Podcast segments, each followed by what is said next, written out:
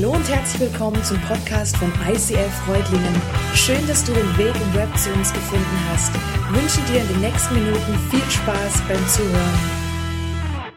Hi, auch von uns. Voll schön, hier oben stehen zu dürfen und ähm, ja, sowohl unser Herzensthema irgendwie zu thematisieren, mit euch durchzugehen und euch ein bisschen unsere Arbeit vorzustellen, aber auch so unser Herz. Ja, wir wollen uns ganz kurz vorstellen für die, die uns nicht kennen. Wir sind ähm, Sophie und Karle Butnik. Wir sind jetzt seit November verheiratet und äh, ja, ja, ist ziemlich cool, aber auch herausfordernd. Also, genau. Ja, diese Predigt war auf alle Fälle ein Punkt, an dem wir uns noch mal besser kennengelernt haben, sagen wir so. Ja, wir arbeiten beide an Sonderschulen hier in der Umgebung und sind so circa seit neun Jahren hier im ICF. Ich äh, bin für das Music Ministry Team hier verantwortlich und der Caleb ist sowohl im Tonteam als auch in der Small Group Arbeit aktiv. Uns zeichnet aus, dass wir Gemeinschaft mit Menschen lieben, dass wir gutes Essen mögen und vor allem gute Musik. Genau. Wir wurden vor ein paar Wochen gefragt, ob wir nicht Lust hätten zu erzählen, wie so unsere, unser Weg hin zu Asha 21, zu unserer Arbeit dort ist. Und ja, Gott ist da mit uns ganz unterschiedliche Wege gegangen. Und da wollen wir euch nachher einfach mit reinnehmen in so ein paar Fragen, die uns da auch beschäftigt haben und uns auch ein Beispiel in der Bibel anschauen, was uns neu angesprochen und auch herausgefordert hat. Und ja, vielleicht ist da auch was für dich dabei. Genau, ich darf euch noch kurz ein paar Worte zu Ascha sagen, wem das noch nicht sagt. Ähm, das ist ein Verein, der wurde 2017 gegründet mit dem Ziel, äh, Menschen in Nepal und Uganda, aber vor allem Kindern in Nepal und Uganda, ähm, die in Notsituationen sind, ähm, zu helfen. Genau.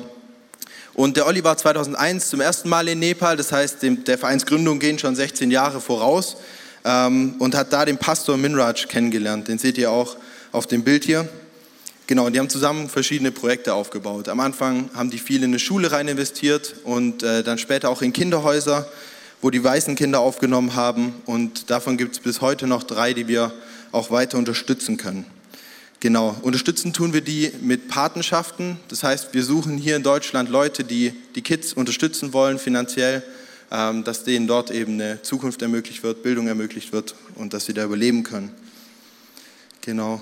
Außerdem haben wir noch Soforthilfe in Katastrophenfällen, ähm, wie zum Beispiel 2015, vielleicht erinnert sich der eine oder andere noch, da gab es ein großes Erdbeben in Nepal. Da haben wir dann auch versucht, punktuell einfach zu unterstützen, die Bevölkerung beim Wiederaufbau.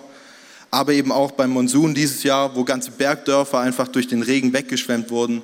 Da geht dann immer auch ein bisschen Geld rein ähm, in, die in Wiederaufbau und einfach, dass Leute da nicht verhungern müssen, die nichts mehr haben.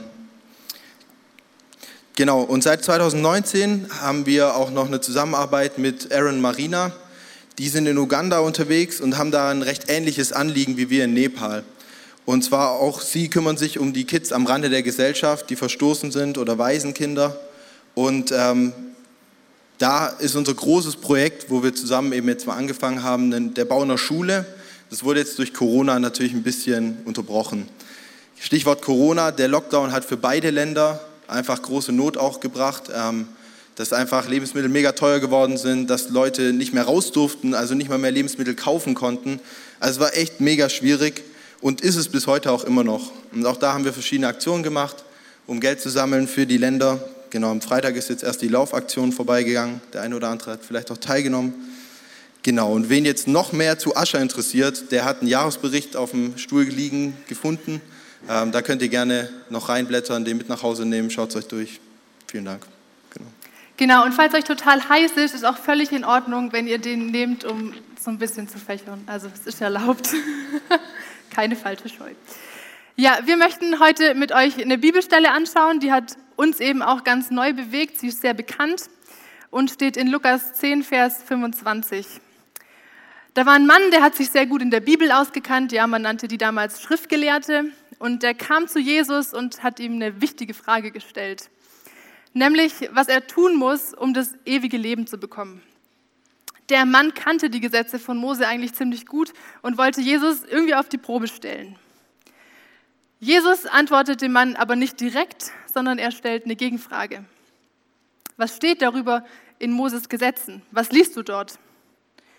Der Mann ist natürlich sehr textsicher, ja, der kennt sich aus und er zitiert ganz fleißig, du sollst den Herrn, deinen Gott, von ganzem Herzen, von ganzer Seele, mit deiner ganzen Kraft und all deinen Gedanken lieben. Und liebe deinen Nächsten wie dich selbst. Und Jesus bestätigt den Schriftgelehrten, der das gut zitiert, und sagt dann aber noch, tu das und du wirst leben. Also voll easy, oder? So Gott lieben mit allem. Ich weiß nicht, wie es dir geht. Mir steigt da so ein bisschen der Puls. Ich merke, hm, ich schaffe das nicht so oft. Und es ist schon ein sehr radikales Gebot. Und auch dem Schriftgelehrten scheint es so ein bisschen heikel und deswegen heißt es, er wollte sich selbst rechtfertigen. Vermutlich hat ihn auch dieser Anspruch einfach ein bisschen überfordert oder er wusste auch, dass er es nicht immer schafft. Deswegen stellt er lieber eine andere Frage. Und zwar, wer ist denn mein Nächster? Soweit bis hierher die Frage, wer ist denn unser Nächster, die hat auch uns beschäftigt. Und wir haben da Stück für Stück eine Teilantwort für uns gefunden, von der wir dir einfach berichten möchten, von dem Weg dorthin. Ähm, genau, eine Teilantwort. Mich hat die Frage früher oft überfordert, so, ja, wer ist denn mein Nächster, wem soll ich denn da jetzt dienen, wo läuft mir deine Gelegenheit bequem über den Weg, also wo muss ich nicht lang Ausschau halten, sondern die ist halt gerade da und ich bin auch da und dann machen wir das kurz. Und ich habe mich auch oft gefragt, ob die Menschen meine Hilfe überhaupt wollen oder ob die mich wegschicken. Wenn da zum Beispiel eine Mutter war mit irgendwie vielen schweren Einkaufstaschen, ja, vielleicht will ich es ja alleine hinkriegen und will meine Hilfe gar nicht. Oder was denken die anderen, wenn ich zu irgendeinem Menschen hingehe, wo ich eine Not spüre, der riecht vielleicht komisch, hat auch länger schon keine Dusche mehr gesehen. Und was denken dann die anderen, wenn die mich bei dem sehen? Und ich habe oft so lange überlebt, bis die Gelegenheit einfach auch vorbei war. Ich fand es aber total frustrierend und ja, weil ich mich irgendwie nicht überwinden konnte. Was ich auch noch hatte, war oft so ein Weltschmerz. Ich weiß nicht, ob ihr das kennt. Irgendwie so diesen Schmerz darüber, dass in dieser Welt Dinge so ungerecht verteilt sind. Unsere Ressourcen auf dieser Erde. Dass das System, in dem ich groß werde, darauf aufbaut, dass an anderen Orten Menschenhandel geschieht, Sklaverei, und dass andere Länder ausgebeutet werden. Und ich meine, ich kann doch nichts dafür, wo ich aufwachse. Ich habe mir Deutschland nicht ausgesucht. Und deswegen habe ich das oft so ein bisschen auf die Seite geschoben, so nach dem Motto, ich kann ja eh nichts machen. Was soll ich, Sophie, schon tun? Aber es blieb da so ein Gefühl der Ohnmacht. Und ich weiß nicht, vielleicht kennst du das auch, dass dich irgendeine Not total bewegt, dass dich eine Menschengruppe total bewegt, dass du auch so manchmal so einen Schmerz spürst, vielleicht für ein bestimmtes Land eine bestimmte Not. Ich kam da nicht so ganz weiter. 2016 kam der Olli dann äh, mit seiner Reisegruppe zurück. Die haben da so einen Einsatz gemacht, erzählt der Caleb nachher noch ein bisschen mehr. Und die haben hier bei einem Get Deeper so ein bisschen berichtet von den Menschen dort, von ihren Erlebnissen, was sie dort bewegt hat. Und auf einmal schlug mein Herz schneller. Und das ist meistens so ein Zeichen, dass Gott meine Aufmerksamkeit möchte dass er mir was zeigen möchte. Und ich hatte auf einmal diesen Gedanken in meinem Kopf, da gehst du hin. Und glaub mir, da stieg mein Puls noch mehr. Das Problem ist nämlich, ich reise überhaupt nicht gerne. Das, was auf Instagram immer so toll aussieht, ja, entspricht nicht meiner Leidenschaft. Flugzeuge stressen mich total, ein fremdes Land stresst mich, unbekanntes Essen. Es bringt mich in absoluten Stress.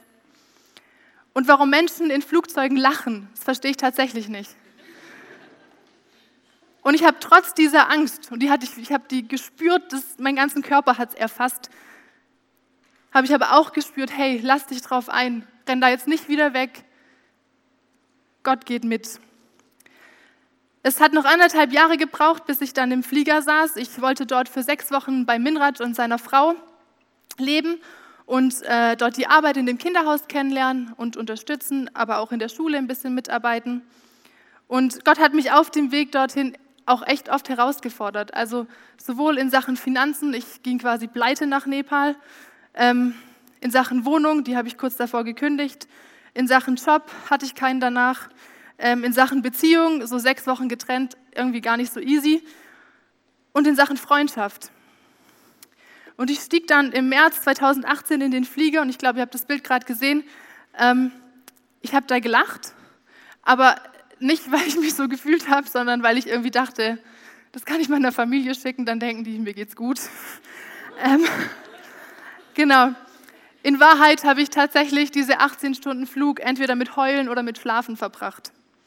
Ich hatte große innere Kämpfe, das fiel mir überhaupt nicht leicht. Und als ich aber im Flieger saß und wir so langsam auf Nepal zugesteuert sind, wusste ich auch, ich habe eigentlich gar keine andere Wahl, als all das, was in mir drin ist, Gott abzugeben in seine Hand. Und ich kam dann in Nepal an, ja, es war super heiß, du läufst ja erstmal gegen so eine Hitzewand und ich war sofort konfrontiert mit einer krassen Unterschiedlichkeit zu dem, was ich kenne. Da gibt es ein Kastensystem, das spricht den Menschen dort unterschiedlichen Wert zu. Das ist eine Kultur, die kommuniziert ganz anders. Das Essen anders. Die Frauen sind dort weniger wert. Kinder, die betteln und die ich arbeiten gesehen habe. Teilweise leben da Menschen in Zelten am Fluss. Und da ist auch eine Religion, die ich einfach nicht verstanden habe. Und ich war innerlich hart am Kämpfen, mich wirklich auf dieses Land einzulassen, auf die Menschen dort, auf die Kultur. Ich habe einfach so vieles nicht verstanden und man ist immer schnell dabei zu vergleichen und zu sagen, ah, wir sind da besser, wir sind da besser und oh, das können die alles nicht. Und ich durfte Gott sei Dank nach kurzem spüren, wie ich irgendwie so eine Liebe und ein Erbarmen für diese Menschen und ihre Not bekommen habe. Dass ich verstanden habe, mein Auftrag in diesen sechs Wochen ist nicht zu bewerten und auch nicht zu vergleichen, sondern den Menschen mit Liebe zu begegnen, jedem Einzelnen, mit Wertschätzung. Und sie waren nicht komisch, nur weil sie anders waren. Sie waren genauso geliebte Kinder Gottes.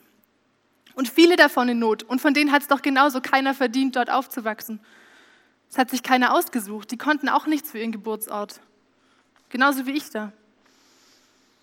Und aus dieser bisher gekannten Ohnmacht wuchs irgendwie dieser Wunsch, einen Unterschied zu machen und was zu tun. Einfach nicht mehr so viel zu überlegen und zu warten, bis die sechs Wochen vorbei sind und dann ciao, sondern mal anzufangen. Und für mich sah das dann so aus, dass ich noch in Nepal quasi pleite den nächsten Flug gebucht habe für eine Reise mit, dem, mit einer Hälfte vom Team von uns an Pfingsten. Ich habe gemerkt, wie diese Schicksale von den Kindern mich einfach wahnsinnig bewegen und wie ich da über meinen Schatten springen will und ich was tun möchte. Und ich bin da total dankbar, dass mir Olli und Uli bei Asha 21 die Aufgabe der Patenschaftsbetreuung zutrauen und mir auch anvertraut haben. Ähm, ich kenne jetzt seit, ich war dreimal jetzt in Nepal, ich kenne dort mittlerweile fast alle Kinder aus unserem Programm und bin dafür zuständig, hier in Deutschland diese Patenschaften zu betreuen und zu vermitteln und zu verwalten. Und mich hat es irgendwie so beruhigt, aber auch berührt, dass ich in Deutschland einen Unterschied machen kann, wenn ich an meinem Laptop sitze und dafür arbeite. Ich musste nicht alles aufgeben, ja, ich musste nicht Sack und Pack nehmen und nach Nepal und dort die Welt retten. Ich kann in meiner Arbeit hier einen Unterschied machen. Und das ist so ein bisschen ein Teil meiner Antwort darauf, wer mein Nächster ist. Und Gott ist da einen Weg mit mir gegangen. Das war nicht von heute auf morgen so. Ich musste viel Vertrauen lernen, Ängste überwinden und hey, ich fliege immer noch nicht gern. Für mich ist das immer noch absoluter Stress. Ich, ich erlebe da eine Art Todesangst. Aber ich habe einfach ein Ziel, was mich motiviert, was mich dorthin zieht. Und was sicher auch gut ist, ist, dass der Kaleb mit im Flieger sitzt und ich mir dann immer denke, wenn wir abstürzen, bleibt keiner übrig. genau. Ja, also das ist schon Applaus wert, oder? Ja. Ich kann mich an Druckmale an den Armen erinnern, vom Landen und Starten. Ja, genau.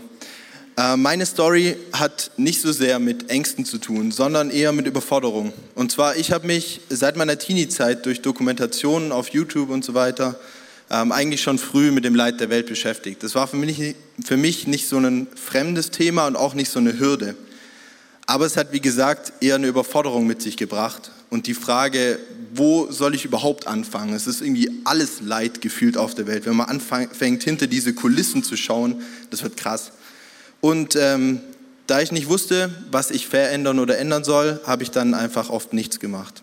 Und das blieb sehr lange für mich Thema tatsächlich und ist auch bis heute immer noch meine Frage, so wo kann ich Menschen dienen, die so aus meiner Sicht Hilfe brauchen. Ähm, man sieht ja nicht immer alles und man bewertet ja auch Not unterschiedlich. Ähm, da bin ich ganz ehrlich. Genau, aber deswegen war das so ein Thema, das war mir recht nahe. Und die Patentante meiner Schwester, die war da schon viel weiter. Die war Entwicklungshelferin und Missionarin in Nepal, hat da in Bergdörfern im Himalaya ähm, Frauen und Kindern aus den unteren Kasten, also den unteren sozialen Systemen, hat die Bildung gebracht und das Evangelium vermittelt. Und die hat so, die ist all in gegangen. Die hat ihren Job aufgegeben und war glücklicherweise immer wieder mal noch auf Heimaturlaub und hat dann Fotos und Geschichten mitgebracht. Und bei einer Routine-Gesundheitsuntersuchung eines Jahres ähm, hat sie die Diagnose Blutkrebs bekommen und ist 2015 daran gestorben. Und es war irgendwie so ein krasser Moment, weil ich kannte dieses Leid eigentlich nur von den Erzählungen und von den Fotos, aber diese Auswirkungen dieses Todes von der Frau, die haben sich einfach mir so präsent gezeigt. Also da ist jetzt eine Lücke da in Nepal, da ist jemand einfach krass gesagt weggestorben und die Frauen und Kinder haben diese Person nicht mehr, denen hilft man nicht mehr. Und ich habe mich krass mit dieser Not und mit dieser Frage konfrontiert. Und so wurde mir auch diese Auswirkungen und die Verantwortung von so einer Entscheidung mega bewusst. Also diese Frage, wäre ich bereit, einfach alles jetzt aufzugeben und loszugehen, die Arbeit einfach weiterzumachen? Würde bedeuten, Bergdorf ohne Anbindung heißt zwei bis fünf Tage Fußmarsch, bis man überhaupt mal dahin kommt. Das wäre ähm, ein Leben ohne Luxus, ähm, sehr einfaches Leben und tatsächlich am Rande der Gesellschaft bedeutet dort auch am Rande des Dorfes. Also das ist wirklich sehr physisch spürbar. Man ist da ein Stück weit abgelehnt. Und man, das Leben würde sich um Frauen und Kinder drehen, die so schon oft übers, ums Überleben kämpfen und dann auch noch von ihren Männern oft einfach richtig schlecht behandelt werden. Also die Frauen und die Kinder von ihren Vätern. Es war ja auch klar, dass ich das nicht machen kann. Wie gesagt, ich war im ersten Ausbildungsjahr. Ähm, bedeutet, ich konnte kein Nepali sprechen, ich konnte nicht Nepali lesen, nicht schreiben. Ich hatte eben keine abgeschlossene Berufsausbildung, ich hatte keine Connections nach Nepal und bin als Mann in der Kultur Nepals grundsätzlich ungeeignet für Arbeit mit Frauen. Also es war ein bisschen so eine weirde Frage, weil das ja gar keinen logischen Zusammenhang gab. Und trotzdem ähm, habe ich mich der voll ausgesetzt und mich der voll ausgesetzt gesehen. Und merke so im Nachhinein, dass es auch vielleicht gar nicht so sehr darum ging, ähm, ob ich das denn wirklich machen würde, weil es ja gar nicht ging, sondern die Frage war eher, bin ich bereit, mich nochmal richtig mit dieser Not und dieser Hilflosigkeit, mich der auszusetzen und es so richtig selber ein bisschen zu erleben. Und das hat nämlich dafür gesorgt, dass ich an dem Punkt endlich mal losgegangen bin und nicht mehr untätig blieb. Ich habe das in meiner Zweierschaft geteilt, so diese Not, die ich selber so erlebt habe in dem Moment. Und ähm, genau, da, da habe ich dann von diesen Nepal-Projekten vom Olli mitbekommen, überhaupt erstmal. Und noch am selben Abend haben wir den Olli angerufen, haben gefragt, ob ich anderthalb Wochen später mit nach Nepal gehen kann. Da wäre der nämlich geflogen. Hat er gemeint, ja, kann schon machen. Mit Impfung wird es dann wahrscheinlich nichts. Ähm, war dann auch so, deswegen bin ich ein Jahr später dann mit dieser Reisegruppe nach Nepal gegangen. Und dort haben wir als Gruppe einen Baueinsatz gemacht. Das war das Jahr nach dem großen Erdbeben und äh, haben dann eine Kirche wieder aufgebaut. Und in diesen zehn Tagen habe ich auch das Land, die Kultur, die Menschen dort kennengelernt und auch die Zeit mit, Entschuldigung, mit der Gruppe, die war einfach super beeindruckend. Ähm, berührt haben mich auch mega die Lebensgeschichten vom Pastor Minraj und auch vom Olli. Die haben die ja an Abendveranstaltungen quasi erzählt, wie das alles zustande kam. Und wir haben auf dieser Reise dann noch erste Pläne gemacht, wie so ein Nepal-Verein, sowas wie Ascha, ähm, dann aussehen könnte. Und ich bin nach Hause gekommen und habe aber das Ganze erstmal beiseite gelegt. Da war wieder Schaffen angesagt, Alltag, Ausbildung. Und im Herbst 2016 hat der Olli mich dann angesprochen und hat gefragt, ob ich diesen Verein mitgründen will. Da war ich richtig überfordert. Also man könnte ja meinen, so cool, jetzt kriegt man so eine richtige Gelegenheit, aber es hat eher dafür gesorgt, ich dachte so, Alter, der hat 16 Jahre Erfahrung mit Nepal und jetzt fragt er mich, der mal kurz bei einer Reise dabei war, ob ich so einen Verein mitgründen soll. Und ich habe da viel drüber gebetet und auch tatsächlich einfach darauf vertraut, dass der Olli schon einen guten Grund hat, warum er mich jetzt fragt. Und so wurde ich dann zweiter Vorsitzender vom Verein und habe in den folgenden Jahren mega viele Talente und Begabungen auch entdeckt und bin da voll über mich hinausgewachsen, die ich ohne diesen Verein nicht entdeckt hätte. Also um es konkret zu machen, ich habe die Website gebaut und Webhosting gelernt, ich habe äh, Film angefangen und geschnitten, grafische Skills, also das Jahresberichtsheft habe ich gemacht, Fotografieren habe ich dazu gelernt und eben diese Druckprodukte erstellt. Und das Krasse daran ist, man könnte ja meinen, das ist irgendwie jetzt so voll die Last an Aufgaben, aber ich habe mich da total gerne reingearbeitet und das ist voll die Leidenschaft von mir geworden. Und in dieser Leidenschaft kann ich jetzt den Menschen in Nepal dienen und helfen. Und das ist mega nice. Das ist auch ein Riesenprivileg. Und wir haben in den kommenden Jahren dann auch verschiedene Projekte noch angefangen mit dem Ascher-Team. Und jeder Jahresbericht ist für mich wieder Anlass, so zurückzublicken aufs vergangene Jahr und nochmal echt zu sehen und zu staunen, wie Gott das Ganze segnet und voranbringt. Genau, und hätte ich diese Predigt nicht vorbereitet, dann hätte ich vermutlich auch den Segen so auf meinem Leben gar nicht so in dem Ausmaß überhaupt gesehen. Genau, Gott bringt die Projekte voran und er lässt die Arbeit echt krass wachsen. Und das ist richtig schön. Um nochmal kurz den Bogen zurück zu der Patentante von meiner Schwester zu spannen. Für mich war diese All-In-Frage eine Patt-Situation, da ging es nicht weiter. Aber es war auch nicht die Frage, die ich beantworten musste, sondern für mich ging es darum, mich von der Not berühren zu lassen und dann endlich mal anzufangen, erste Schritte zu gehen. Und was daraus entstanden ist, das hätte ich vor drei Jahren im Leben nicht für möglich gehalten. Und so sind die Menschen in Nepal und Uganda zu unseren Nächsten geworden. Und für uns ist es auch ein Riesenprivileg, dass wir das in der Ehe teilen dürfen, in der Beziehung, dass es so eine gemeinsame Leidenschaft sein darf. Und vielleicht hast du jetzt unsere Geschichten gehört und denkst, ah, da cool, wie Gott so wirkt in anderen Leben, aber ich erlebe das einfach nicht. Ich erlebe das bei mir nicht, dass er wirkt. Und deswegen haben wir uns überlegt, es ist ja nicht nur interessant, wie das so bei uns ist, sondern vielleicht fragst du dich ja die gleichen Fragen wie wir am Anfang. Wo soll ich anfangen? Woher soll ich den Mut nehmen? wer ist mein Nächster und was ist mein Auftrag? Wir standen da ja auch schon mehrmals und stehen da auch immer wieder noch. Und an der Stelle möchte ich zurück in die Bibel gehen, weil Jesus gibt dem, dem Schriftgelehrten, dem Bibelkenner, eine ziemlich krasse Antwort auf seine Frage, wer ist denn mein Nächster? Daraufhin erzählte Jesus folgende Geschichte. Ein Mann ging von Jerusalem nach Jericho hinunter. Unterwegs wurde er von Wegelagerern überfallen. Sie plünderten ihn bis aufs Hemd aus, schlugen ihn zusammen und ließen ihn halbtot liegen. Dann machten sie sich davon. Zufällig kam ein Priester denselben Weg herab. Er sah den Mann liegen, machte einen Bogen um ihn und ging weiter. Genauso verhielt sich ein Levit, der dort vorbeikam und den Mann liegen sah. Auch er machte einen Bogen um ihn und ging weiter. Schließlich kam ein Reisender aus Samarien dort vorbei. Als er den Mann sah, hatte er Mitleid mit ihm. Er ging zu ihm hin, goss Öl und Wein auf seine Wunden und verband sie. Dann setzte er ihn auf sein eigenes Reittier, brachte ihn in ein Gasthaus und versorgte ihn mit allem Nötigen. Am nächsten Morgen nahm er zwei Denare aus seinem Beutel und gab sie dem Wirt. Sorge für ihn, sagte er, und sollte das Geld nicht ausreichen, werde ich dir den Rest bezahlen, wenn ich auf der Rückreise hier vorbeikomme. Was meinst du? fragte Jesus den Gesetzeslehrer. Wer von den dreien hat an dem, der den Wegelagerern in die Hände fiel, als Mitmensch gehandelt. Er antwortete, der, der Erbarmen mit ihm hatte und ihm geholfen hat. Da sagte Jesus zu ihm, dann geh und mach es ebenso. Als ich die, diese, diese Geschichte nochmal gelesen habe, da habe ich mich gefragt, warum helfen der Priester und der Levit nicht? Warum?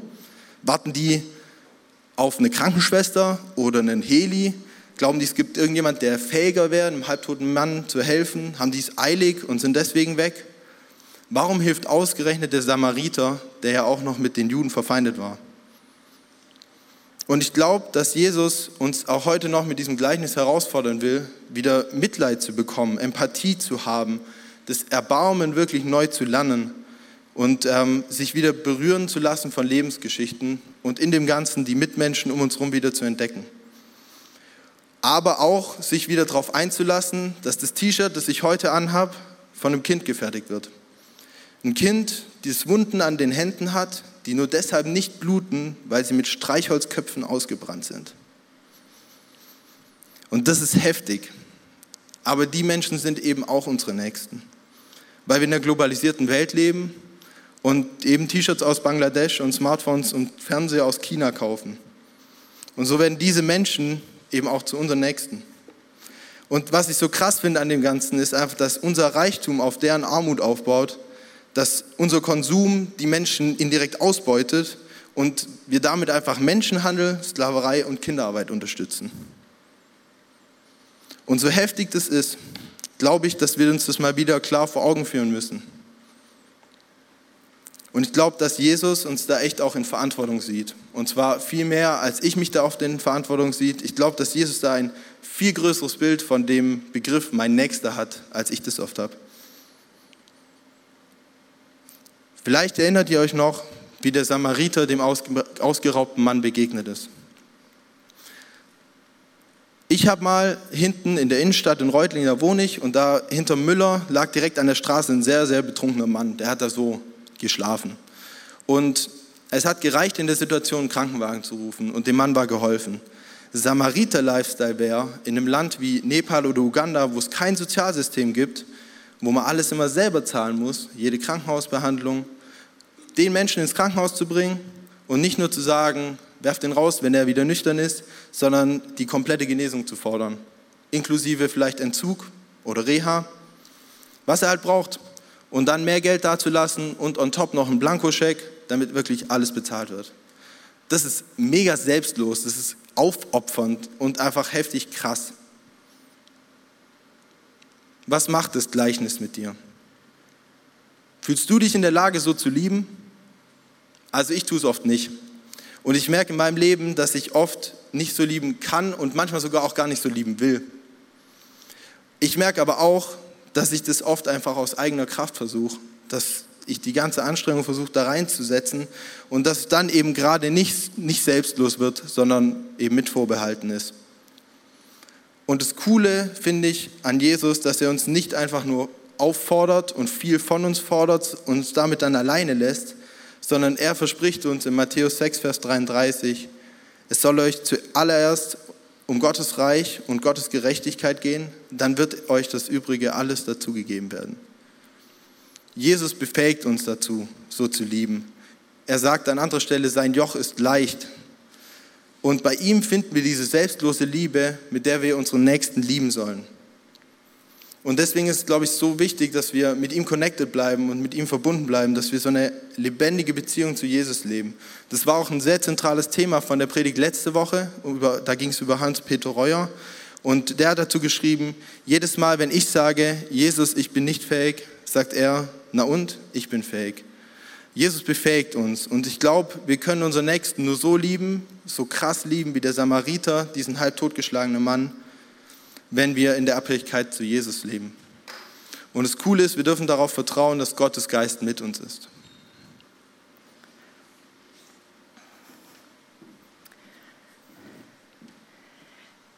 Ja, und vielleicht wird es weiterhin Momente geben, wo wir einfach, ja, wie der Levit zum Beispiel, an Gelegenheiten vorbeilaufen. Mir fallen da immer gleich recht viele ein. Bei mir triggert das irgendwie so das schlechte Gewissen. Aber ich glaube, es ist total wichtig, ähm, wie wir damit umgehen.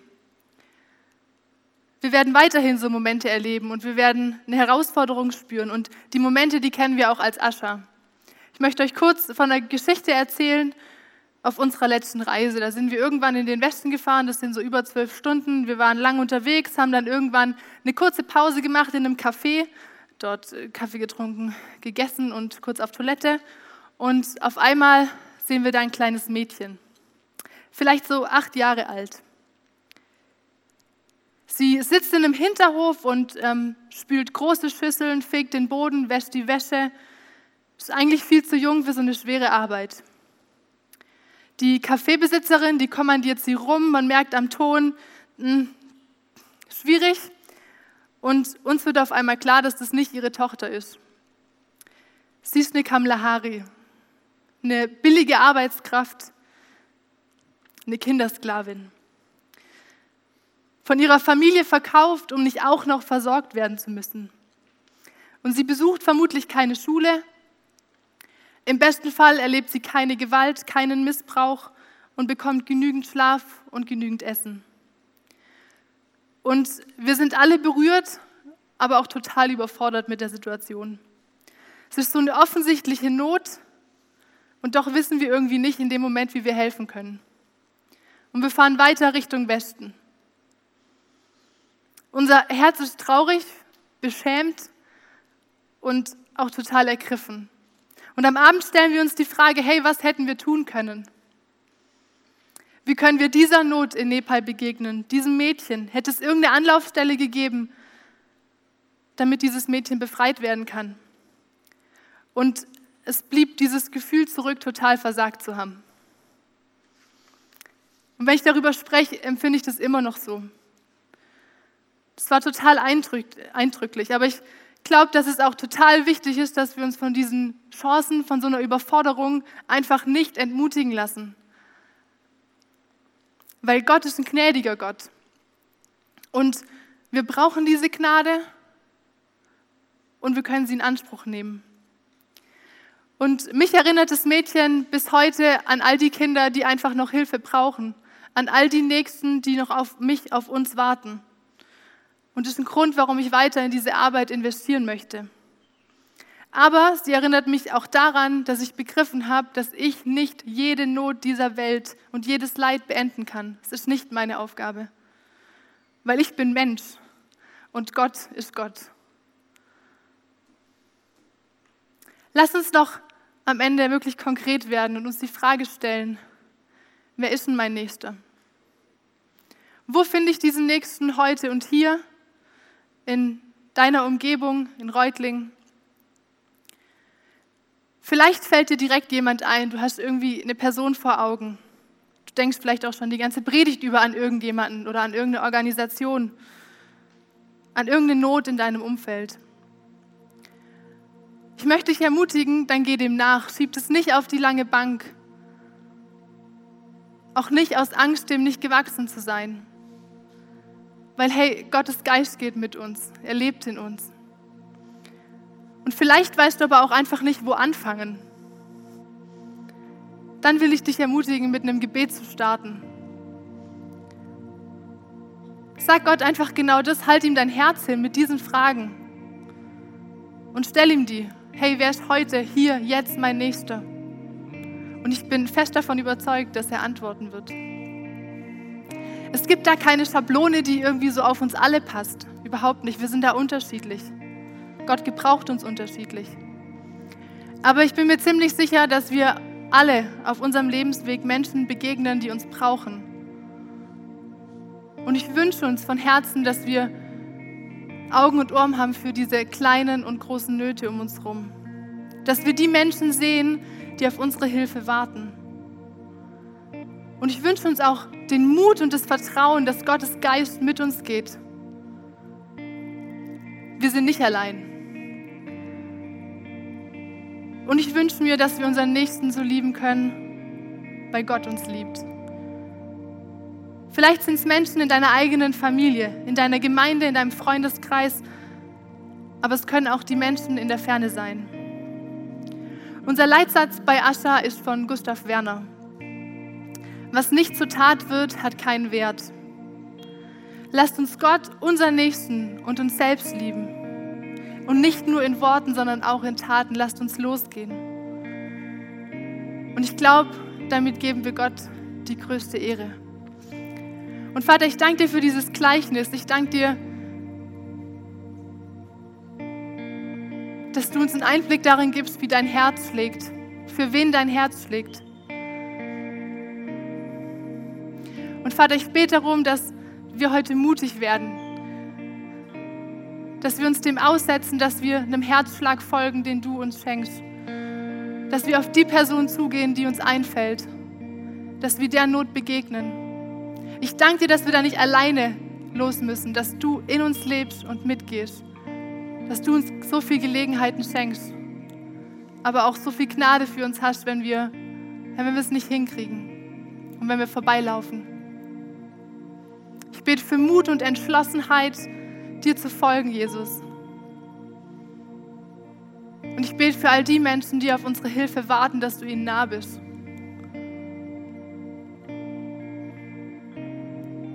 Danke, dass dein Begriff von dem Nächsten einfach so viel größer ist und dass wir dieses Gleichnis haben, um von dem Samariter zu lernen. Und danke für diese unfassbare Liebe, die du uns schenkst als deine Kinder. Amen.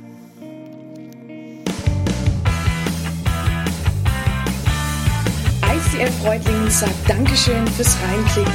Weitere Infos findest du unter www.icf-reutlingen.de.